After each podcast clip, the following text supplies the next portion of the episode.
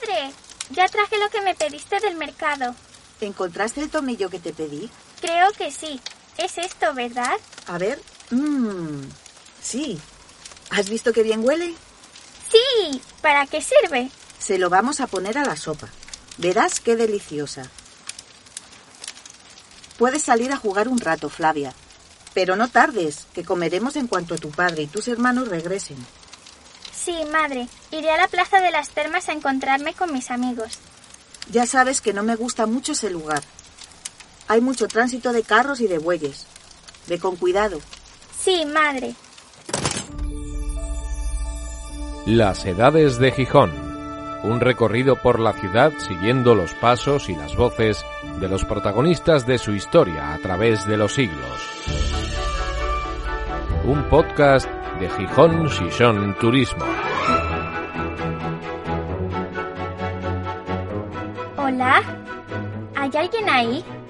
La verdad es que estoy un poco asustada, porque no entiendo muy bien lo que me han explicado de que puedo hablar y alguien a quien no veo me va a escuchar.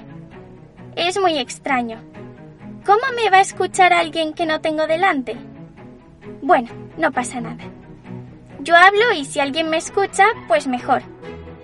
La verdad es que muchas veces hablo sola, sobre todo cuando juego con mis muñequitos de barro.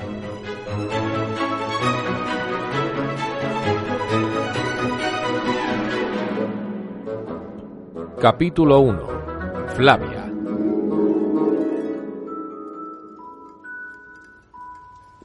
Mi nombre es Flavia, Flavia Menenia. Tengo ocho años y vivo con mi familia aquí, ¿a que es bonito?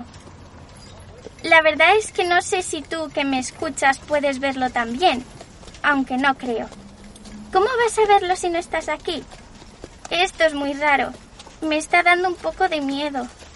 No vaya a ser que me estén hechizando. Mejor no voy a pensarlo. Me han dicho que te cuente que nací hace más de dos mil años en este lugar. Es tan bonito porque tiene la vida de una ciudad, con su gente pasando a cada momento por la calle, pero también la hermosura de los campos abiertos y verdes y del mar, que siempre está rugiendo como si fuera un fauno enfadado.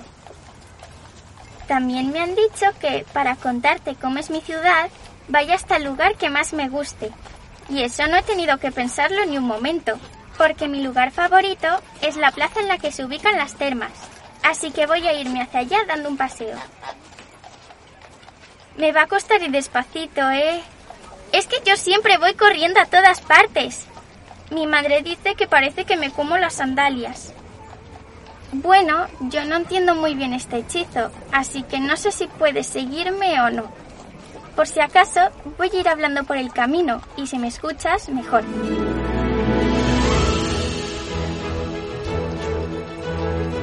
¿Hola? ¿Pero de verdad hay alguien? ¡Qué cosa tan rara! Digo yo que si puedes escucharme a mí, también podrás escuchar todo lo que yo escucho. A ver, voy a cerrar un momento los ojos para contarte. Estoy pasando por una de las calles grandes que llevan a las termas. A ambos lados hay pórticos donde están las tiendas y las tabernas. Ahí se puede encontrar de todo. Pescados, carnes, legumbres, vino. Y también se puede comer en algunos sitios. Algunas veces he ido con mis hermanos, porque saben que me gustan mucho las aceitunas. En esta calle siempre hay mucha gente.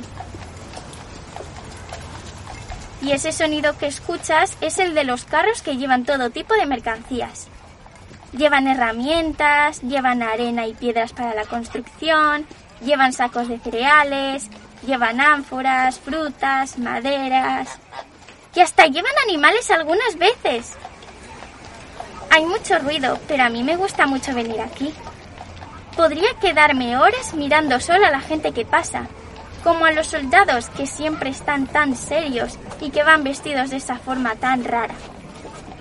Pero vamos a seguir un poco más. No te quedes tú también embelesado. ¿Sigues ahí? Pero respóndeme. Bueno, es igual. Vamos a seguir, que pronto tengo que irme a casa, que mi madre está cocinando sopa de legumbres y es mi plato favorito.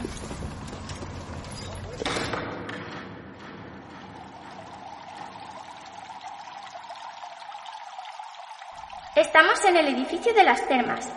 Aquí viene la gente a bañarse, pero a bañarse de una forma muy especial. Agua fría, agua templada y agua caliente. No sé cómo pueden calentar tanta agua. Y también hay vapores y aromas. Se pasan horas ahí dentro. ¿Por qué les gustará tanto? Cuando a mí me toca baño, enseguida quiero terminar para salir corriendo otra vez. Mi madre siempre me regaña porque no me da tiempo ni a secarme. Pero la verdad es que siempre que veo a alguien salir de las termas, va como muy tranquilo, como si fuera flotando en una nube, perfumado, relajado. Es muy extraño. Según me ha contado mi padre, a las termas no solo se va al baño, sino que también se hacen tratos y negocios. Y se habla de poli... toca, creo que se dice. No, pilútica o polótica o algo así. Bueno, del Senado y esas cosas. Pero mejor no te lo cuento porque no sé muy bien lo que es y tiene pinta de ser muy aburrido. Pero vamos, que se habla de muchas cosas. Y dicen que en las termas siempre hay espías que cuentan secretos y que ahí es donde se hablan de las traiciones y esas cosas. A lo mejor es por lo que mi madre no quiere que venga mucho, para que no me convierta en una espía. Alrededor de este sitio también hay talleres de artesanos que hacen todo tipo de herramientas y utensilios. Oye, ¿sigues por ahí? Bueno, me voy a acercar a uno de ellos a ver qué me cuentan. Y si sigues escuchando, pues así te enteras tú también. Tenga buen día. Salve, pequeña ciudadana. ¿Qué te trae por aquí?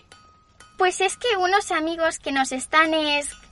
Bueno, pero lo que me trae por aquí es la curiosidad, vaya. ¿Para qué sirven estas bañeras tan raras? pues mira, vamos a empezar porque no son bañeras, sino cubetas en las que se preparan los salazones. ¿Sala qué? Salazones. Son pescados que se sumergen en salmuera para que duren mucho más, y así se pueden enviar a Roma, a la Galia y a otras muchas partes del imperio. ¿No los has probado? Pues la verdad es que no. Y eso que tomamos mucho pescado en casa. Es normal. En las zonas de costa, como esta, el pescado se consume casi siempre fresco. Pero no todo el mundo tiene la suerte de tenerlo a mano. Así que hay que prepararlos para largos viajes. Y por eso se meten en agua con sal. Pero seguro que hay algo que también preparamos aquí que has probado. El garum y otras salsas.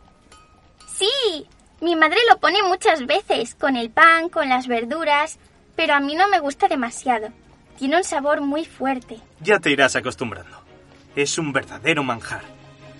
Pero es verdad que es un poco fuerte, porque se hace con las tripas del pescado cuando se empiezan a pudrir.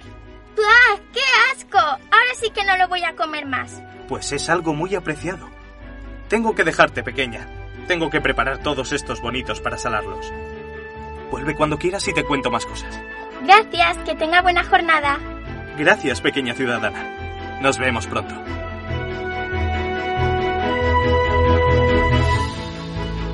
Sigues escuchando, ¿verdad? Bueno, voy a pensar que sí. Quiero llevarte a un sitio muy especial. La muralla sirve para que no ataquen la ciudad. Por eso es tan alta. Y tiene algunas puertas que de día están abiertas, pero siempre vigiladas por soldados, que si ven algo peligroso, pueden cerrar las puertas rápidamente y mantener a la ciudad a salvo. Lo malo es que alguien se quede fuera, digo yo. Por si acaso, yo no voy a salir.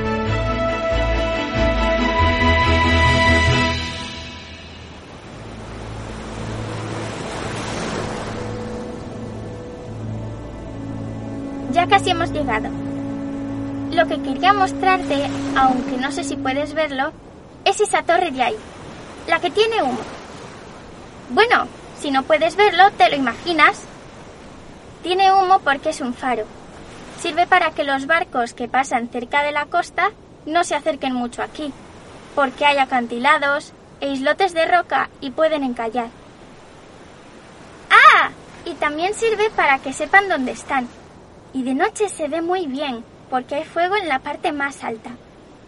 Me encantaría ir en uno de esos barcos y ver un punto de fuego lejos en la costa. Debe ser muy bonito y un poco peligroso también, pero bueno, aquí estamos. Me han dicho que estos muros tan gruesos están aquí porque había una fortificación de pueblos muy antiguos. Y se han aprovechado para otras construcciones, sobre todo para los soldados, pero no sé muy bien. Hablando de fuego, como el del faro, vamos a ir a un sitio que conozco y en el que siempre se ve fuego dentro de una casa. ¿Hacemos igual que antes? Yo pregunto y tú escuchas, si es que sigues por ahí.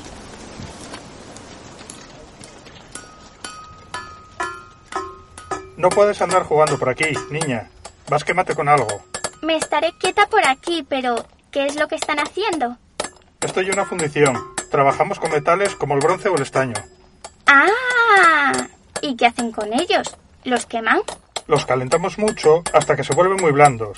Y así podemos darle la forma que queramos. Espadas, lingotes, hebillas para los túniques, anzuelos para pescar, ídolos.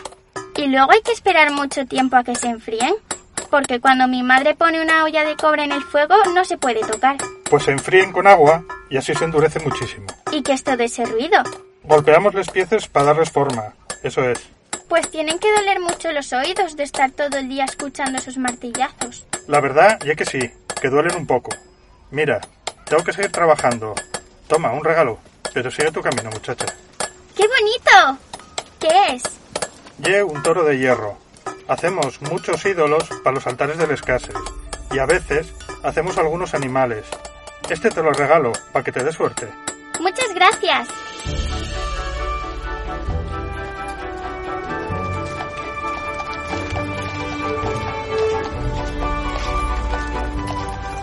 Ya no puedo seguir más tiempo contigo, que seguro que mi madre me está llamando para comer. Espero que te guste mi ciudad. A mí me parece muy bonita. Y como has podido ver, somos gente muy hospitalaria. Pero es que tengo un poco de prisa. Otro día nos vemos. Bueno, no nos vemos. Pero si es verdad que me escuchas, pues nos escuchamos.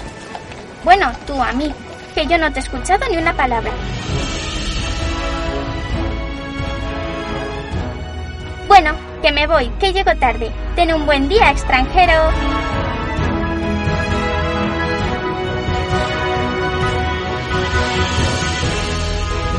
Las Edades de Gijón.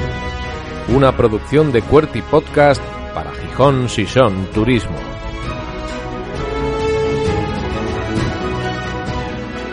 Con las voces de los actores de la Escuela de Doblaje de Asturias, Victoria Menéndez, Pablo Pérez y Ailen Morán. Y con la aparición especial de Miguel Villar. Guión y realización, Óscar Gómez. Producción Andrés Segura. Producción ejecutiva Ricardo Dómine. Grabación Pablo Jesús de Arriba. Coordinación de actores Humberto González. Puedes suscribirte a este podcast en radioviajera.com y en las principales plataformas de audio. Gijón, con ganas de ti. Más información en gijón.es.